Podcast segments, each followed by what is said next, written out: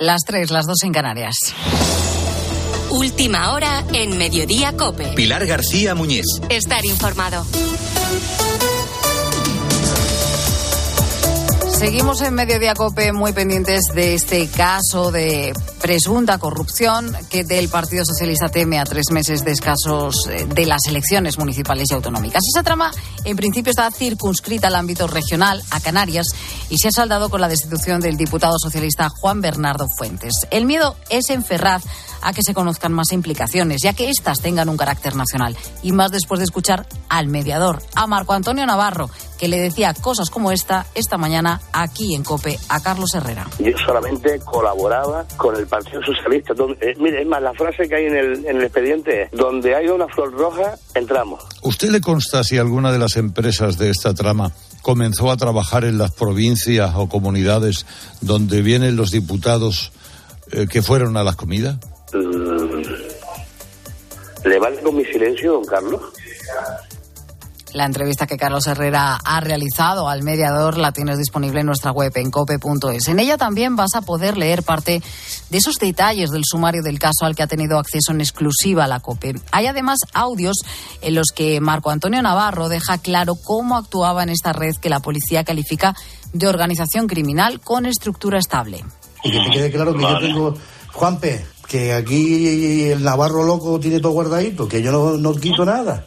Este personaje, que da su versión, coincide además con una afirmación de la policía y de la Guardia Civil. Falta por conocer muchos más detalles de la trama. Se calcula que hay una docena de piezas separadas y un gran volumen de información todavía por analizar.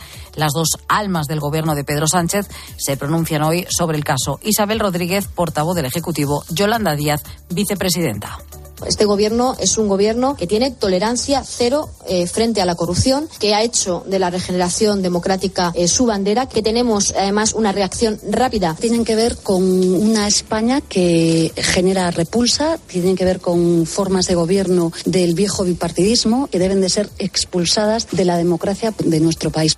Se llama John Wall y es el padre de Paul, un chico de 15 años que el lunes pasado intentó suicidarse en la localidad de La Rápita, en Tarragona.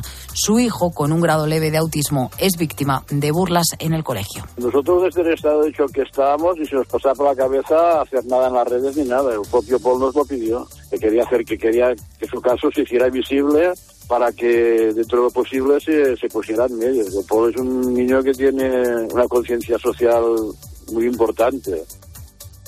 El caso de Polo, el de las gemelas de Sallén de Llobregat han devuelto a la actualidad los casos de acoso escolar. A partir de las tres y media de la tarde, aquí en Mediodía Cope, abordamos si los centros educativos cuentan con medios suficientes para frenar esta lacra. En los últimos cuatro años, al menos 50 menores en España se han quitado la vida víctimas de algún tipo de acoso. María José Hernández, fundadora de la Asociación Madrileña contra el Acoso Escolar, contaba esta realidad aquí en Herrera en Cope. Tengo padres pidiendo créditos a los bancos porque las listas de espera en los centros de día es de seis meses y un niño que ya lo ha intentado tres o cuatro veces no puede esperar a que lo internen en un centro dentro de seis meses porque a lo mejor dentro de seis meses ya le ha dado tiempo pues a, pues a lo mismo. Y en Grecia se han decretado tres días de luto oficial por el grave choque de dos trenes que se producía poco antes de la medianoche en el centro del país.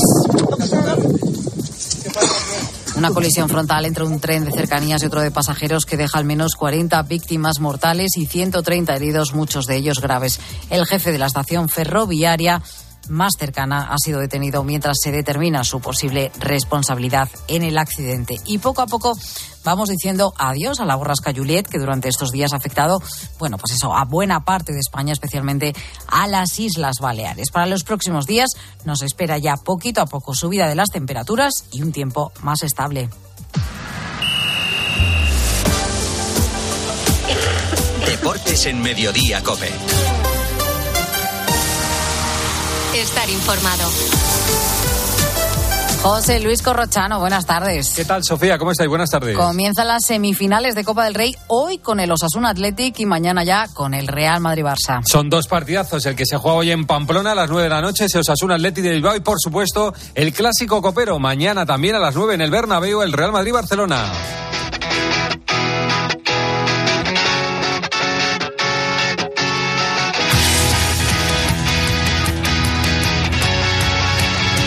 Empezamos por el Real Madrid-Barcelona porque hay noticias y buenas en los dos equipos. Empezamos en el conjunto blanco. Buena noticia,